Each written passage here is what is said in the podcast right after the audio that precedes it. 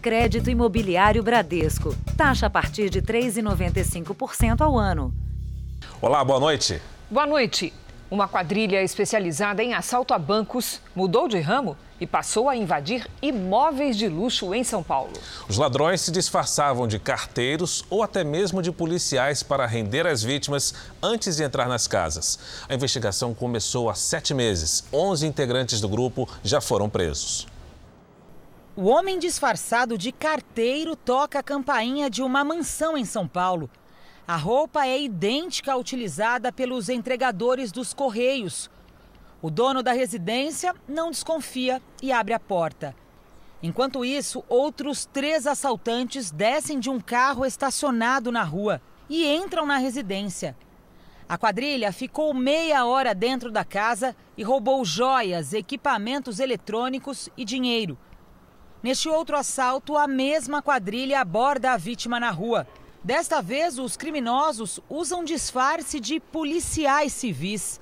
Um comerciante chinês que vende relógios de luxo tem o depósito roubado em poucos minutos. Os ladrões usavam até distintivos da polícia. Mensagens de áudio trocadas entre os criminosos registraram como foi a preparação do crime. Ele é China, esse cara aí é bom pegar de polícia, tio. Entendeu? Pegar de civilzão. Aí é suave, entendeu? Tem que ver direitinho aí, planejado, deixar o bagulho bem bolado aí pra poder fazer esse futebol.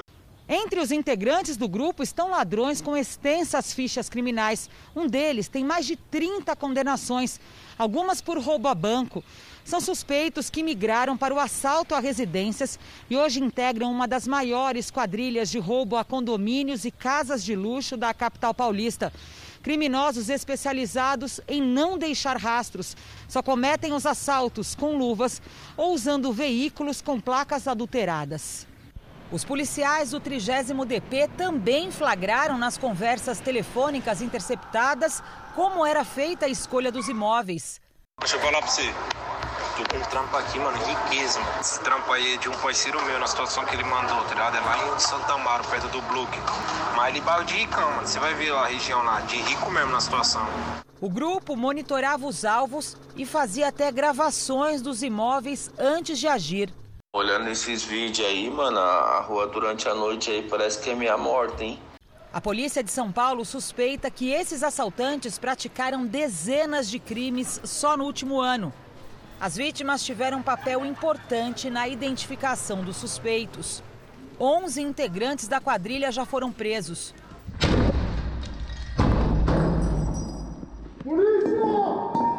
Neste imóvel luxuoso, o homem apontado como um dos chefes do bando foi capturado.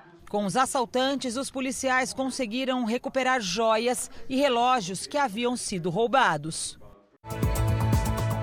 Veja agora outros destaques do dia. São Paulo e mais quatro capitais estão com vacinação suspensa por falta de imunizantes. Indígenas e policiais entram em confronto durante protesto em Brasília. Deputado Osmar Terra nega a existência de gabinete paralelo para aconselhar o presidente. CPI da pandemia investiga a possível compra de vacina com preço mil por cento maior. E uma padaria comunitária garante o pão a comunidades carentes durante a pandemia.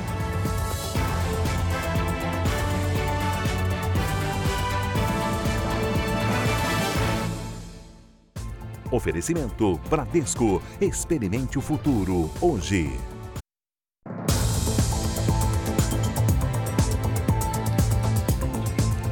Dois homens foram presos suspeitos de comprar bebidas alcoólicas em grande quantidade para abastecer os bailes funk em comunidades do Rio de Janeiro. Segundo as investigações, eles usavam um cartão de crédito corporativo desviado de uma empresa para fazer os pedidos. As bebidas alcoólicas compradas de forma ilegal saíam desse galpão direto para bailes funk organizados por traficantes. O produto era fornecido a crianças e adolescentes. Uma denúncia do consumo ilegal por menores de idade levou a polícia a desarticular o esquema. Segundo a investigação, o homem que aparece nessas imagens é André Rodrigues de Oliveira. Ele seria o responsável por fazer as compras que abasteciam as festas clandestinas. Só nesse mercado ele esteve 25 vezes. André foi preso em casa em um condomínio na zona oeste do Rio. A investigação aponta que ele usou o cartão de crédito corporativo de um grupo têxtil. O André é o líder dessa quadrilha. Eles adquiriam em lojas atacadistas uma quantidade muito grande de bebidas, vendiam a preço abaixo do mercado, eram distribuídos para esses galpões que alimentam essas festas de baile funk, onde os menores é, recebem bebidas alcoólicas de, de acordo com a lei. Robson de Carvalho também foi preso na ação. Ele seria o intermediário entre André e os caminhoneiros que levavam as bebidas para os galpões. A polícia agora quer saber como os criminosos conseguiram usar o cartão e devolver à empresa. A suspeita de que algum funcionário tenha participado do golpe está sendo investigada. A estimativa é que o grupo tenha tido um prejuízo de mais de 700 mil reais. Os donos de dois depósitos e os responsáveis pelos eventos também são investigados uma moto aquática e 18 carros ligados à organização criminosa foram apreendidos. Dois deles avaliados em mais de um milhão de reais. A justiça pediu o bloqueio dos bens e das contas bancárias dos envolvidos. Já são duas semanas de muitas dúvidas e poucas respostas. Enquanto Lázaro Barbosa não é encontrado, o medo toma conta da população. Os policiais continuam com as buscas, mas os sinais de cansaço são evidentes. O sol forte e o tempo seco não ajudam.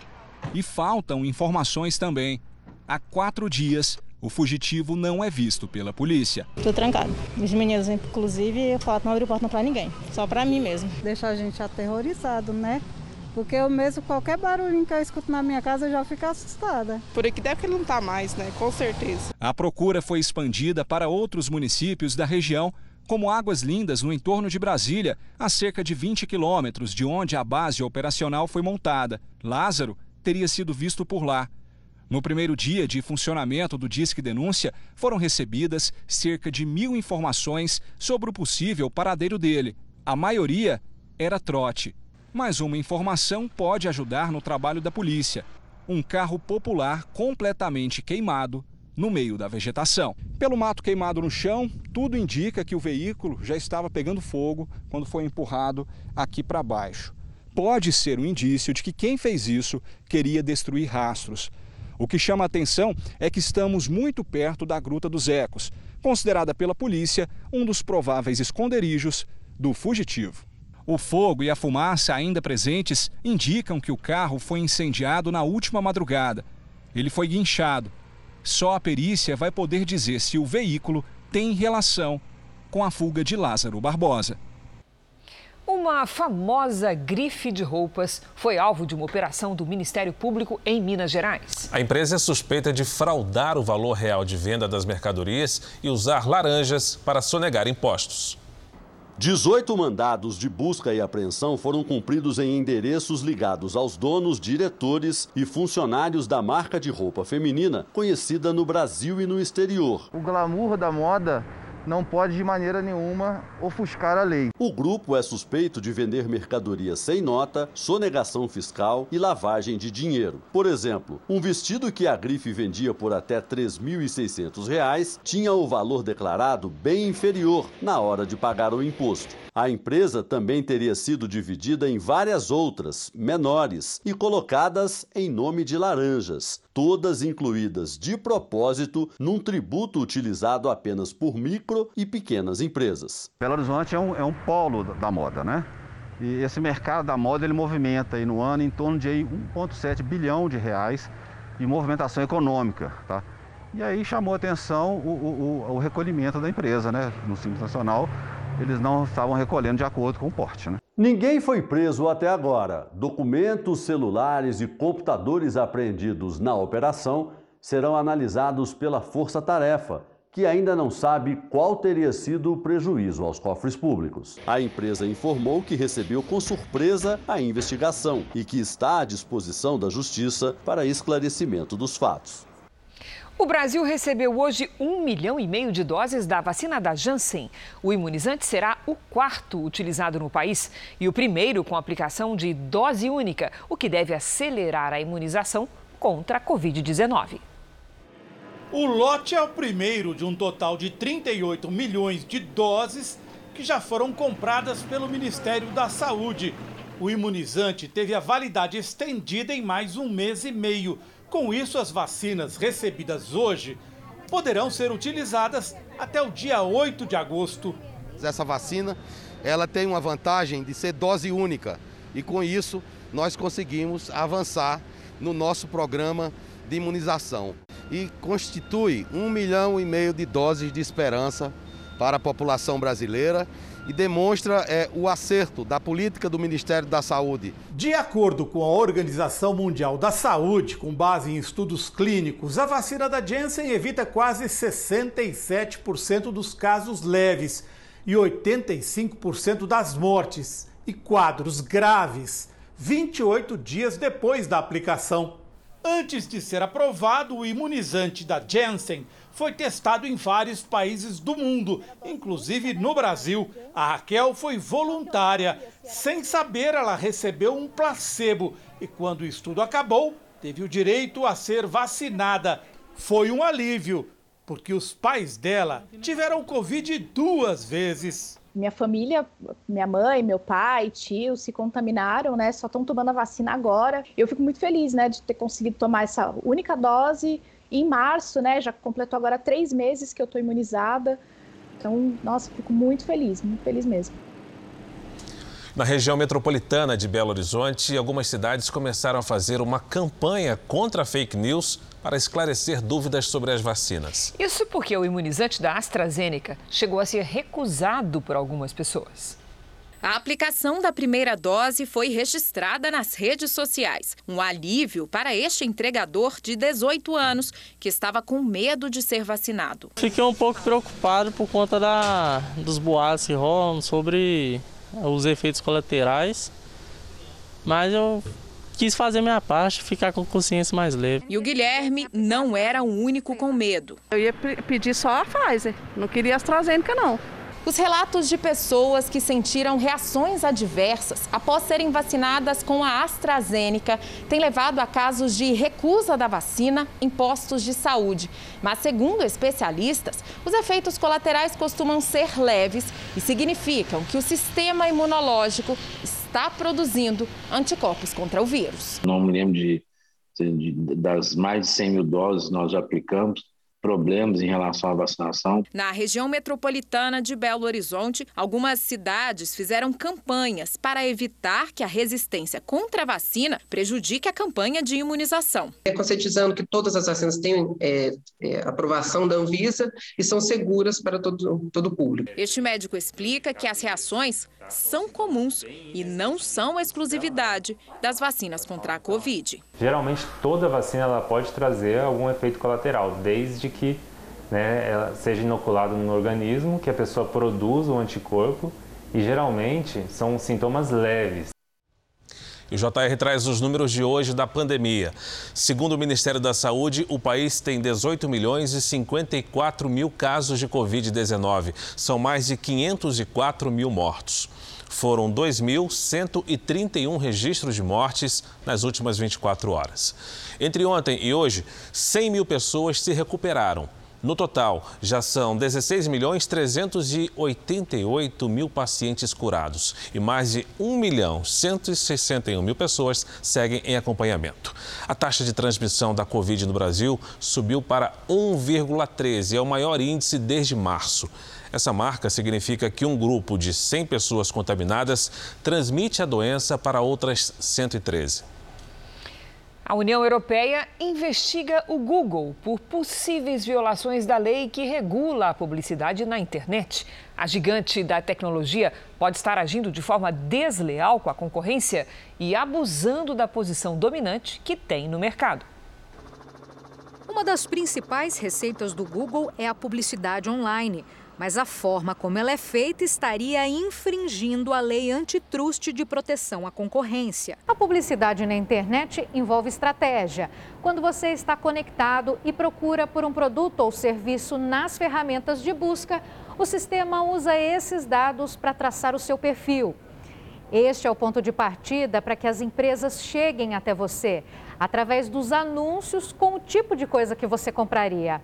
A União Europeia suspeita que grande parte dessas informações fique concentrada com uma só empresa, o Google. O especialista em direito digital Renato Opsi Blum explica que a empresa não poderia abusar da dominância no mercado. Essa plataforma ela tem que ser o mais neutra possível, ainda que, claro, obtenha ganhos comerciais, mas tem que dar possibilidade para que outras empresas possam concorrer no mesmo pé de igualdade, pelo menos.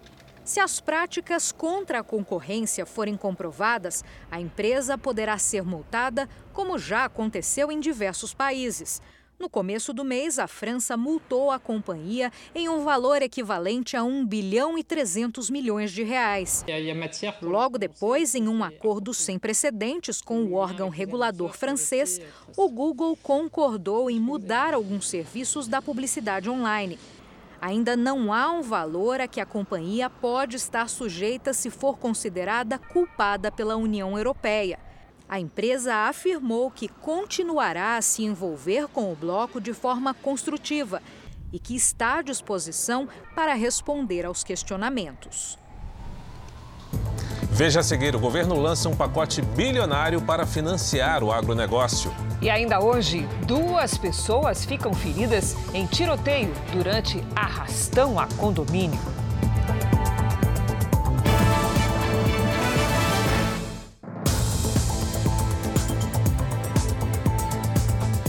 O governo federal lançou hoje um pacote para financiar a agropecuária. O valor destinado a produtores rurais é 6% maior do que o liberado na safra passada. O Plano Safra foi lançado à tarde no Palácio do Planalto. Vão ser liberados até 251 bilhões de reais para pequenos, médios e grandes produtores. O Pronaf, Programa Nacional de Fortalecimento da Agricultura Familiar, terá quase 40 bilhões. No total, serão 177 bilhões para custeio e comercialização da safra e 73 bilhões para investimentos. Uma das novidades é a linha de 4 bilhões para construção de armazéns. A outra é o aumento dos recursos para a sustentabilidade no agronegócio. A meta do Ministério da Agricultura é um aumento de 16% na produção do país, que na última safra foi de 257 milhões de toneladas de grãos. Vamos aproveitar o bom momento, plantar uma grande safra para chegarmos até o ano que vem numa marca histórica, 300 milhões de toneladas de grãos até o fim do seu mandato, do seu primeiro mandato. Temos a responsabilidade de mostrar ao mundo que produzir e conservar podem andar juntos. As taxas de juros de todas as linhas de crédito subiram para a agricultura familiar chegam a 4,5% ao ano, uma variação de meio ponto percentual na comparação com o ano passado. Isso é reflexo da Selic, a taxa básica de juros da nossa economia, que já acumula três altas consecutivas e está em 4,25% ao ano. No discurso, o presidente Jair Bolsonaro destacou a parceria com países árabes, compradores dos nossos produtos agrícolas. O mundo árabe nos adora. Eles procuram diversificar também a compra de alimentos para a sua segurança alimentar. Fizemos excelentes acordos. Você faz parte dessa história, Ricardo Salles. Que o casamento da agricultura com o meio ambiente foi um casamento quase que perfeito. E rebateu as críticas sobre o aumento do desmatamento na Amazônia. Nós alimentamos hoje mais de um bilhão de pessoas fora do Brasil, obviamente. E a nossa tendência é aumentar esse percentual. Fronteira, nós temos. Somos o país que mais preserva. Não adianta falar que nós queimamos a Amazônia, porque é uma mentira deslavada. Todos nós sabemos que a floresta úmida não pega fogo. Se não fosse o agronegócio, Paulo Guedes, como nós estaríamos hoje em dia? O dólar fechou abaixo dos R$ reais pela primeira vez em mais de um ano. A moeda norte-americana encerrou o dia vendida a R$ 4,97, uma queda de 1,12%. O mercado reagiu à informação de que o Comitê de Política Monetária avalia acelerar a alta dos juros na economia brasileira para combater a inflação.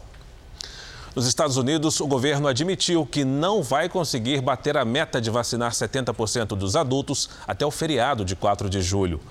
A intenção era comemorar a independência do país com uma marca expressiva de imunizados. Mas hoje, durante uma coletiva, o porta-voz da Casa Branca afirmou que não será possível. Segundo ele, a meta será alcançada algumas semanas depois.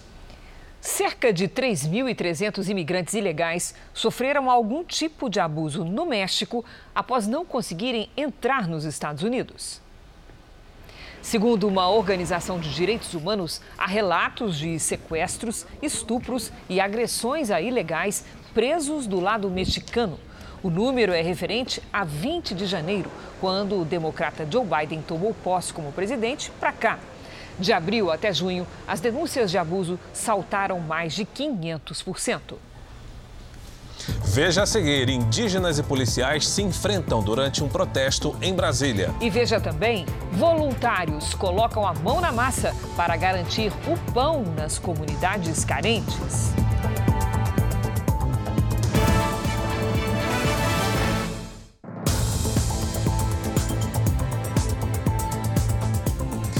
Talvez você e você, Cris, que gosta de filme de ação, já tenham reparado no cinema e também cenas da polícia americana. Sabe aquelas câmeras que os agentes usam no uniforme para coibir o comportamento abusivo e facilitar a produção de provas? A novidade, Fara, é que agora os policiais militares de São Paulo já estão usando esse equipamento. As imagens são de uma perseguição em Santo André, no ABC Paulista. Os suspeitos fazem manobras perigosas quase provocam acidentes. Cercado pelos agentes num congestionamento, o passageiro tenta fugir a pé. Mas tanto ele quanto o motorista acabaram presos em flagrante. Na tela do computador, o coronel da PM analisa uma outra ação de policiais. São os próprios agentes que registram as imagens. Eles procuram suspeitos de uma tentativa de roubo abordam dois homens que fogem. Uma troca de tiros começa. Outras equipes se dirigem para o local. O suspeito acaba preso. O uso de câmeras por policiais militares começou no ano passado em São Paulo. Hoje já são 3 mil equipamentos. A mesma estratégia em outros países, como Estados Unidos e Alemanha, reduziu os casos de violência policial. A medida inibe excessos dos agentes e, segundo a PM, também pode evitar a necessidade de uso da força. A câmera, ela como, como um objeto que filma as pessoas, tem de fazer com que as pessoas submetidas a, esse, a essa gravação se comportem de uma maneira muito melhor. Isso diminui as tensões na interação entre polícia, de polícia e criminosos, polícia suspeitos, polícia e comunidade. A câmera é acionada automaticamente quando o policial tira o equipamento da base para instalar no uniforme e começar o turno de trabalho. Daí para frente, tudo o que acontece é transmitido e fica registrado. Gravações que mostram a conduta dos policiais e também o comportamento de quem interage com os PMs ou é abordado durante uma ocorrência. As imagens poderão ser usadas como provas nos processos judiciais e também para novas orientações e procedimentos no trabalho policial. O governo quer implantar as câmeras nos uniformes da PM em todos os grandes municípios do estado até 2023. É uma tecnologia que vem para transformar o serviço de polícia, mostrar a realidade do que é o serviço policial e oferecer essa, essa transparência. Então, é uma mudança que, que tanto para a sociedade quanto para a polícia, ela veio para ficar. O Jornal da Record revela com exclusividade documentos que indicam como um grupo de milicianos no Rio de Janeiro negociava a proteção da polícia. Os documentos apontam ainda que um irmão do miliciano conhecido como Eco saiu pela porta da frente de uma delegacia depois de pagar pela liberdade. Essa delegacia, segundo o Ministério Público do Rio de Janeiro, já foi um balcão de negócios da milícia. Os criminosos pagariam propina em troca de proteção. Entre eles, Luiz Antônio da Silva Braga, mais conhecido como Zinho, irmão de Wellington da Silva Braga, o Eco. Em 2018, Zinho foi abordado pela polícia em um terreno que começaria a ser explorado ilegalmente. Foi o carro de luxo do miliciano que chamou a atenção. Ele e os funcionários que participavam da obra foram levados para a delegacia. Mas, mesmo com o flagrante de crime ambiental, ninguém foi preso. O Jornal da Record obteve com exclusividade a denúncia do Ministério Público que narra a negociação entre o miliciano, um delegado e dois investigadores para que todos saíssem pela porta da frente. Zinho teria alertado que os irmãos, também milicianos, pagavam propina na delegacia. Para ficar livre, o miliciano teria acertado valor extra de 20 mil reais. Os agentes então teriam fraudado o boletim de ocorrência e o miliciano virado apenas uma testemunha. O miliciano está foragido. Os policiais civis que teriam fraudado o boletim de ocorrência envolvendo Zinho em 2018 fariam parte de um grupo com quase 50 agentes públicos, que no mesmo ano foram denunciados sob a suspeita de proteger a milícia. Todos são réus e a maioria responde em liberdade. Em 2019, a polícia cumpriu mandados de busca e apreensão na casa do miliciano Zinho e apreendeu joias e dinheiro. Zinho ainda é apontado como o novo chefe da quadrilha depois da morte de Eco, há 10 dias. O grupo chegaria a lucrar 10 milhões de reais por mês em negócios como farmácias, exploração imobiliária e até compra de cavalos de raça. É importante você sim, atuar né, para esmagar esse fluxo financeiro, mas também é importante para você combater internamente aqueles agentes do Estado que facilitam a obtenção por outros, outros meios. Uma tentativa de assalto levou pânico hoje à tarde à região central de São Paulo. Os criminosos invadiram um condomínio e fizeram arrastão no prédio. A polícia agiu rápido e conseguiu prender parte da quadrilha. O tiroteio foi registrado por vizinhos. No mesmo vídeo, dois suspeitos são flagrados tentando deixar o local. Segundo moradores, os criminosos fizeram um arrastão no prédio. Roubaram o celular, meu filho estava na academia no térreo, também teve o celular roubado e foi feito, foi, foi levado junto, né? E foi trancado no terceiro andar. Quatro suspeitos foram presos, um deles ficou ferido, assim como um policial que atendeu a ocorrência. De acordo com a investigação, a quadrilha entrou no prédio se passando por interessados em alugar um apartamento. Outros integrantes conseguiram fugir. A cidade de São Paulo explicou hoje que a falta das vacinas acontece porque os imunizantes da segunda dose foram aplicados na primeira. Os trabalhos nos postos de saúde foram suspensos na capital paulista. A prefeitura alegou ter usado a reserva de segunda dose para não parar a vacinação da faixa etária de 50 a 59 anos. Um grupo de 1 milhão e 400 mil pessoas. Nós sempre tivemos a política de não usar a segunda dose, mas é, tendo em vista o volume de pessoas que foram vacinar e por conta de que houve é, um atraso na entrega de vacinas, a Prefeitura de São Paulo, a Secretaria de Saúde, optou por usar a segunda dose da vacina para poder evitar menos transtornos, aguardando que a vacina chegasse para que a gente continuasse. Mas é, não aconteceu. O prefeito e o secretário municipal de saúde alegaram mal entendido na troca de informações. O governo do estado teria sido alertado no sábado que só havia mais 59 mil doses nos estoques. Hoje, a cidade recebeu a confirmação da Secretaria Estadual de que as vacinas serão entregues para retomar as aplicações amanhã, em quem tem 49 anos. Em Campo Grande, seu Paulo aguarda para receber a primeira dose. Vai ter que esperar um pouco mais. Na capital de Mato Grosso do Sul, a vacinação contra a Covid-19 segue apenas para pessoas que precisam completar a imunização. Aqui em Campo Grande, a Prefeitura direcionou todo o estoque de vacinas para garantir a imunização completa de quem já havia recebido a primeira dose. Só com a vacina da Coronavac, são mais de 5 mil pessoas que precisam receber o reforço nesta semana. Graças a Deus, tomei assim, primeira e segunda. Agora estou contente. João Pessoa, Aracaju, Salvador, Curitiba e Florianópolis também estão com estoque de vacinas em baixa e sem novas remessas previstas. O Jornal da Record traz agora o andamento da vacinação em todo o país, somadas as aplicações da primeira e segunda doses.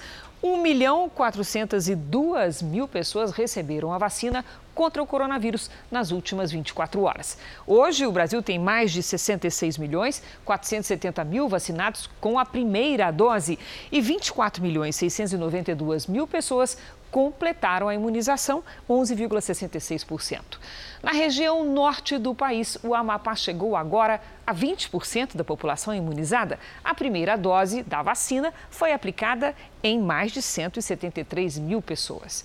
Em Roraima, também pouco mais de 20% da população do estado recebeu a primeira dose. A vacina foi aplicada em 131.154 moradores.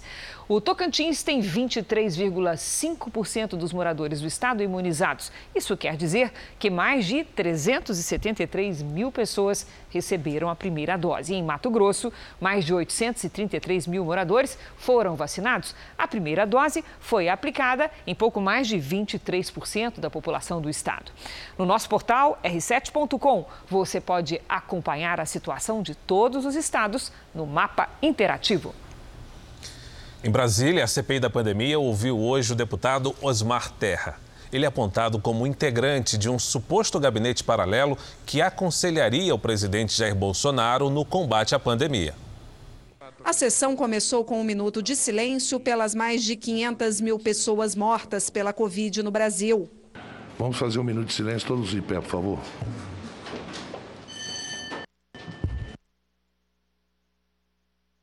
Por várias vezes, o deputado Osmar Terra negou a existência de um gabinete paralelo para auxiliar o presidente Bolsonaro no enfrentamento à pandemia. O deputado é apontado como o principal conselheiro do grupo. O senhor está tentando encontrar um, um, a verdade nisso, né? Mas eu posso lhe dizer que não existe esse gabinete. Esse gabinete é uma ficção. Segundo o deputado, quem toma as decisões é o próprio presidente. Senhor, acredite se quiser, a primeira vez que eu ouvi a palavra é, é, quarentena vertical foi do presidente. Eu nunca falei isso, nunca vi, nunca. Ele, ele cunhou esse termo, quarentena vertical. É, é da cabeça dele. Ele, ele tem uma visão que nós coincidimos em alguns pontos, em muitos pontos, aliás sobre é, que quarentena e lockdown não funciona que destruir a economia do país para salvar a vida não salvou, não é, salvou. Mas Osmar Terra admite que opina quando é questionado pelo presidente. Pelos cálculos dele, teriam acontecido cerca de 20 encontros. Osmar Terra admitiu que errou nas previsões que fez no início da pandemia, como a quantidade de mortos, a imunidade de rebanho e o tempo que a crise iria durar, mas continua criticando o isolamento social. Se isolamento funcionasse, não morria ninguém em asilo. Sobre as 500 mil mortes, ele culpou os governadores. O Supremo Tribunal, no dia 15 de abril, o Supremo Tribunal Federal do ano passado, impediu, limitou o, o, poder do presidente de interferir nessa, na, nessas decisões. Todos os governadores decidiram por fazer quarentena, lockdown, é, fica em casa, é, isolamento social. Né? Então, essas 500 mil mortes não estão acontecendo num outro país, que o presidente podia decidir tudo. Não tem mentira maior. É dizer que o STF tirou o poder do presidente. Isso é a maior mentira que existe. Não existe um documento dizendo bem assim, olha, o presidente, o senhor não, não. Tanto é que não tirou que o presidente vai para a motocicleta sem máscara, faz o que quer e ninguém faz nada. Amanhã a CPI iria ouvir Francisco Maximiano, sócio de uma empresa de medicamentos. De acordo com os advogados dele, o empresário está em quarentena porque voltou recentemente da Índia. A empresa Precisa é investigada pela CPI por ter conseguido fechar contrato com o governo brasileiro em tempo recorde e com o valor por vacina acima da média do mercado. Na sexta-feira, a CPI vai ouvir o deputado federal Luiz Miranda e o irmão dele, que é servidor do Ministério da Saúde. Luiz Ricardo Miranda relatou ao Ministério Público que foi pressionado para garantir a importação da Covaxin produzida pelo laboratório indiano.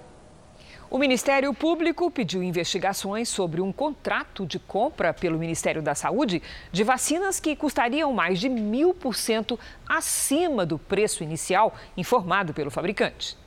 Segundo o Ministério Público Federal, há indícios de crime no contrato fechado pelo Ministério da Saúde para a aquisição de 20 milhões de doses da vacina indiana Covaxin. A Procuradoria apontou a suspeita depois de analisar o documento fechado entre o governo e a Precisa Medicamentos, responsável pela importação do imunizante. A encomenda teria acontecido durante a gestão do ex-ministro Eduardo Pazuello. Segundo o documento em posse do Ministério Público, o contrato de 1 bilhão e 600 milhões de reais tinha o preço negociado por dose da Covaxin de 15 dólares. Um valor superior ao de outras vacinas no mercado internacional, a exemplo da Pfizer. O preço também é mais de mil por cento maior que o estimado pela própria farmacêutica seis meses antes, de um dólar e 34 centavos por dose. Em dezembro, um comunicado diplomático do Itamaraty dizia que o produto fabricado na Índia custaria menos do que uma garrafa de água e que cinco ou seis países, incluindo o Brasil, estariam em conversas com o laboratório. O Ministério da Saúde afirmou que o pagamento dos imunizantes só seria realizado após a entrega das doses contratadas, o que não ocorreu. Isso está com o setor jurídico do Ministério da Saúde. Né? É, essa vacina deveria ter sido entregue, isso não foi da nossa gestão, né? era para ter sido entregue é, no, mês, salvo melhor juízo, abril e, e maio, não é? e não foi por questões regulatórias da Agência Nacional de Vigilância Sanitária e até agora a aprovação da Anvisa é uma aprovação condicionada. O mesmo se dá em relação à vacina Sputnik. Né?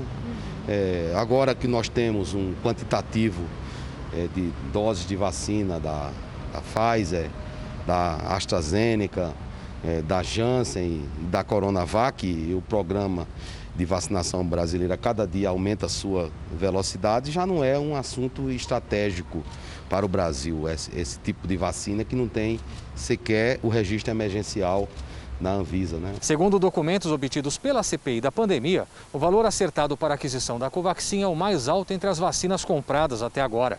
O representante do imunizante no Brasil, Precisa Medicamentos, já é alvo da comissão, com pedido de quebra dos sigilos de um dos sócios. O Ministério Público Federal pediu que o caso seja investigado na esfera criminal.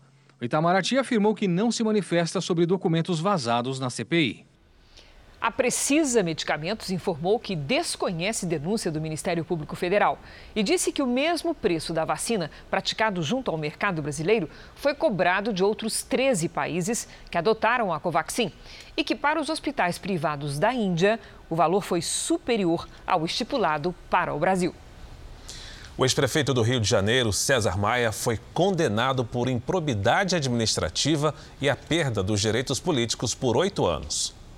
Pela decisão da primeira vara de Fazenda Pública, o ex-prefeito do Rio, hoje vereador pelo DEM, teve responsabilidade ao contratar a Orquestra Sinfônica Brasileira por 1 milhão e 200 mil reais sem licitação. O dinheiro foi para a orquestra se apresentar em 2008 na inauguração da Cidade da Música, atual Cidade das Artes. César Maia ainda foi condenado a pagar uma multa, ressarcindo o dano aos cofres da prefeitura. A defesa do ex-prefeito informou que vai recorrer da decisão. Vamos agora com a opinião de Augusto Nunes. Boa noite, Augusto. Boa noite, Cris. Boa noite, Fara. Boa noite a você que nos acompanha. O presidente do Senado avisou que não repetirá o erro cometido pela Câmara dos Deputados. Aspas para Rodrigo Pacheco. Vamos discutir com calma as mudanças na lei de improbidade administrativa. Fecha aspas. Agindo assim, o Senado poderá corrigir as distorções da lei em vigor sem transformar o novo texto numa derrota dos brasileiros cansados de corrupção. A atual legislação é excessivamente severa com governantes que erram por desconhecimento mas as modificações aprovadas às pressas pela Câmara são lenientes demais com assaltantes de cofres públicos. A lei em vigor desde 1992, por exemplo, considera ato de improbidade administrativa qualquer ação ou omissão que viole os deveres de honestidade, imparcialidade, legalidade e lealdade às instituições. Esse texto como vários outros, permite interpretações perigosamente subjetivas por parte de integrantes do Ministério Público e do Judiciário. O projeto que a Câmara aprovou, no entanto, só permite a punição de quem admite aos berros que roubou em benefício próprio. O Brasil decente espera que o Senado trate com mais respeito o dinheiro dos pagadores de impostos. Uma manifestação de indígenas em frente a um dos anexos da Câmara dos Deputados acabou em confronto hoje em Brasília. Cerca de 500 pessoas protestavam contra a votação na Comissão de Constituição e Justiça de um projeto que altera as regras da demarcação de terras indígenas. Segundo a assessoria da Câmara dos Deputados, a polícia foi chamada para evitar que eles invadissem o Congresso. Foram lançadas bombas de gás lacrimogênio e de pimenta contra os manifestantes. As bombas teriam sido atiradas depois que indígenas lançaram flechas contra os policiais. Um policial legislativo e um servidor foram feridos. Um policial militar também foi atingido no pé. Alguns manifestantes passaram mal e foram carregados. A discussão da proposta foi adiada para amanhã. Em nota, o Parla Índio, entidade que representa os índios brasileiros, repudiou o que chamou de violenta agressão contra as lideranças indígenas que fazem manifestação pacífica pela garantia dos direitos constitucionais dos indígenas. A assessoria da Câmara dos Deputados afirmou que não houve disparo de tiros ou qualquer tipo de agressão física contra os manifestantes. Há dois dias chove em cidades do Paraná e de São Paulo. Alguns municípios já registraram mais da metade de toda a água esperada para o mês de junho. Vamos conversar com a Lidiane Sayuri, que está aqui conosco. Lidia, o que é que causa tanta chuva nessa época que é de seca? Vamos lá, Cris. Boa noite para você, para o Fara, para todo mundo que nos acompanha. Foi uma frente fria que passou por aqui, viu? Nesta quarta-feira, a frente fria se afasta para o oceano, mas a circulação de ventos úmidos do mar mantém as nuvens carregadas. A chuva pode causar deslizamentos, já que o solo está encharcado no sul de São Paulo. No Rio Grande do Sul, temporais com chance de granizo. Já entre o norte do Rio Grande do Sul e o interior do Nordeste, aí sim o tempo fica firme. No norte, a chuva perde força e o risco de transbordamentos é baixo. Em Curitiba, dia nublado, mínima de 10 graus e máxima de 17. No Rio de Janeiro, chove o dia todo e faz até 23. Em São Paulo, sol entre nuvens. Logo cedo, faz 12 graus e à tarde, até 19. Tempo Delivery segue agora para Jundiaí, no interior de São Paulo. Tem pedido do Fernando Lidiane. Opa, Fara, vamos lá. Oi, Fernando. A partir desta quarta não chove mais. Chance de neva logo cedo e à tarde faz até 23 graus. Depois, o calor aumenta com 26, 27 graus nos próximos dias. Olha, a Tati, que é nossa telespectadora fiel, quer saber como é que fica o tempo na cidade de Boa União, na Bahia. Muito bem. Muito bom ver a grande participação aqui do público, principalmente do Nordeste. Um beijo grande para todos aí da Bahia. Tati, quarta-feira nublada, chuvosa e com até 28 graus. A partir de quinta, o sol aparece e aí a chuva diminui. Máxima de 27. Faça como eles e participe também do Tempo Delivery pelas redes sociais. Mande a sua mensagem com a hashtag você no JR. Boa noite, gente. Obrigado, Lidiane. Valeu, Lid. Obrigada. Até amanhã. Na Tailândia, um elefante invadiu uma cozinha em busca de comida. As imagens feitas pela moradora mostram que ele destruiu a parede da casa e, com a cabeça, usou a tromba para procurar alimento. O bicho aparentemente encontrou o que queria dentro de um saco plástico. A casa fica em um parque nacional habitada por esses animais. O termo velhice poderá ser usado como causa de morte de pessoas com mais de 60 anos. É o que diz uma nova resolução da Organização Mundial da Saúde. O difícil é encontrar um brasileiro que reconheça a velhice como uma doença. Caminhar pelo calçadão mais famoso do mundo é um convite para apreciar a passagem do tempo. Copacabana é o bairro que mais envelhece na América Latina. Por aqui, é comum ver todos os dias pessoas com mais de 60 anos praticando exercícios físicos. Gente como o seu Carlos. Ele tem 74 anos, pratica atividades diariamente e tem dias que até admite que se sente mais cansado. Mas uma coisa o seu Carlos não admite.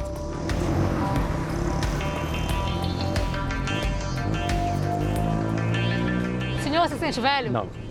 O que torna uma pessoa velha? Quando a pessoa não tem interesse, não tem ambição. A Jenny, de 64 anos, concorda com o Carlos. Como é que você se sente quando alguém te chama de velha? Me sinto ofendida. Sou, sou velha. Carlos é argentino, mora no Brasil há 50 anos e ainda trabalha. A Jenny se aposentou há 5 anos e continua ativa. Eu sou livre, né? Eu, eu domino o que eu quero, a minha vida. Eu, eu, é isso que eu, que eu tenho diferença de, de, alguns anos atrás. Mas, para a Organização Mundial da Saúde, eles são considerados idosos. E não só porque têm mais de 60 anos. Para a OMS, pessoas acima dessa idade poderão ter a causa da morte justificada como velhice. Do mesmo jeito que se atesta uma outra comorbidade, inclusive com o número da chamada CID, a Classificação Estatística Internacional de Doenças. Na sua opinião, velhice é doença? Não, doença. Como? A doença é alguma coisa que vai ser caracterizada por determinados sinais e sintomas e que você rotula. A velhice é um, uma transição. A adolescência é doença? A infância é doença? Por que, que velhice é doença? A discussão sobre o tema começou depois da morte do Duque de Edimburgo, marido da Rainha Elizabeth. Ele morreu aos 99 anos e no atestado de óbito a causa da morte foi velhice.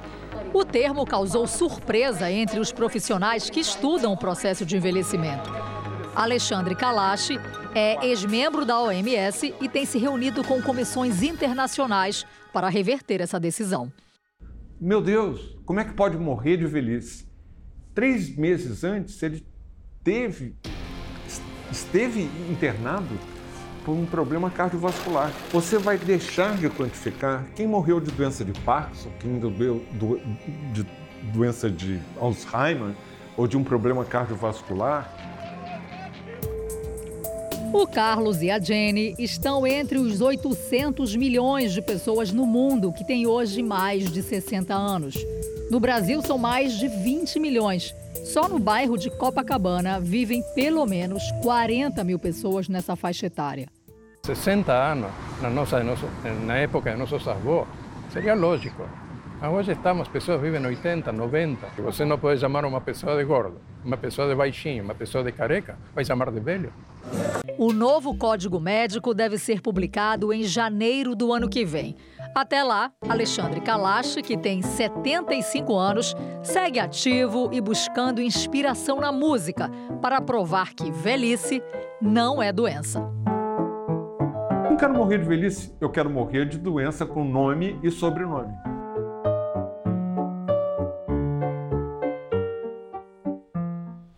Afinal, terceira idade é a melhor idade? Saúde, né? A vida está difícil para muita gente, isso não é segredo. Por isso, a solidariedade nesse momento passa a ser mais que fundamental. Em São Paulo, em vez de dar o pão, uma senhora resolveu montar uma padaria. Toda a aposentadoria de Dona Nazaré é gasta com aluguel e medicamentos caros. Mesmo assim, o choro comovente da senhora de 70 anos no meio da rua não é de desespero, mas de gratidão. De quem consegue fazer a refeição do dia graças à doação, graças ao pão de Dona Irma. Tem vezes que a gente não, não sobra para comprar comida, a gente tem a ajuda dela. Em tempo de pandemia, nem poderia, mas o acolhimento, o carinho, parecem não poder esperar. Como ela, são muitos: crianças, homens, aposentados, mulheres desempregadas, como Daniela, mãe de quatro filhos. Ela supre a minha necessidade, sabe assim? Não só minha, mas de muitas outras mães. E ela é um ser humano iluminado. Toda a produção vem dessa pequena padaria, bem na entrada de um complexo de bairros e comunidades na zona sul de São Paulo. Montada com equipamentos doados e dirigida por voluntários, como seu José e Dona Irma. Nunca na vida imaginei que eu ia tomar conta de uma padaria. Nunca, nunca. Na minha mente era dar o pão. Primeira vez que eu entreguei o pão, eu fiquei tão feliz de saber que eu estava contribuindo com o meu próximo, ajudando ele. Com a ajuda de anônimos que colaboram com ingredientes como farinha, 800 quilos por mês, e açúcar, a fabriqueta funciona quase a todo vapor. Quase. Hoje a padaria ela produz cerca de 1.600 pães, né, como esses que ele está tirando aqui. Olha só que bonito que estão os pães. Mas na verdade a padaria é novinha, os equipamentos são novos e tem capacidade para produzir até cinco vezes mais. Mas é que todos os ingredientes que chegam até aqui, eles são doados e por isso a produção tem que ser um pouco limitada. Para ajudar na comunidade, o padeiro Jeromias deixou o emprego num bairro elegante da capital e decidiu ganhar menos para fazer mais. Outra clientela mais necessitada e que merece todo o capricho nas receitas de Jeromias. Mas você se sente gratificado mesmo assim? Com certeza. Gratificado, honrado, né? Em estar tá fazendo algo para ajudar o próximo, né? E você acha que eles ficam felizes mesmo? Ah, fica. Fica feliz mesmo. Tudo a preços bem acessíveis para a comunidade. O produto mais caro tem nome estrangeiro e era desconhecido da maioria. O agora famoso croissant, bem grande, a R$ 2,50. Com o dinheiro das vendas dá para pagar os funcionários, os gastos da padaria e manter o dia mais esperado, o dia em que ninguém paga nada, na fila do pão quentinho. Essa é a rotina toda semana. É ainda bem cedo, a padaria mal se abre e uma imensa fila já se forma aqui do lado de fora. Todas essas pessoas vieram buscar dois, quatro, seis pães. Não existe uma quantidade certa e também não precisa cadastro. Basta chegar e falar sobre a necessidade todos os dias são feitos os pães, mas só uma vez por semana eles são distribuídos aqui na comunidade. Para quem vai esses pães? Para eu e meus netos. São quantos? São, dentro de casa são três, meus netos. E se não fosse o pão? Não sei o que fazer. Tem dia que é o único alimento? O único alimento. Faço com o maior carinho, com o maior amor. Eu, não... eu sou uma pessoa que se eu pudesse fazer mais, eu faria. Solidariedade. Que simbólico. Jornal da Record termina aqui. A edição de hoje na íntegra e também a nossa versão em podcast estão no Play Plus e em todas as nossas plataformas digitais. E à meia-noite e meia tem mais Jornal da Record. Hoje eu completo um ano aqui na bancada. Uma honra ter a sua audiência. Obrigada e fique agora com a novela Gênesis. A gente se vê amanhã. Até lá. Excelente noite para você e até amanhã.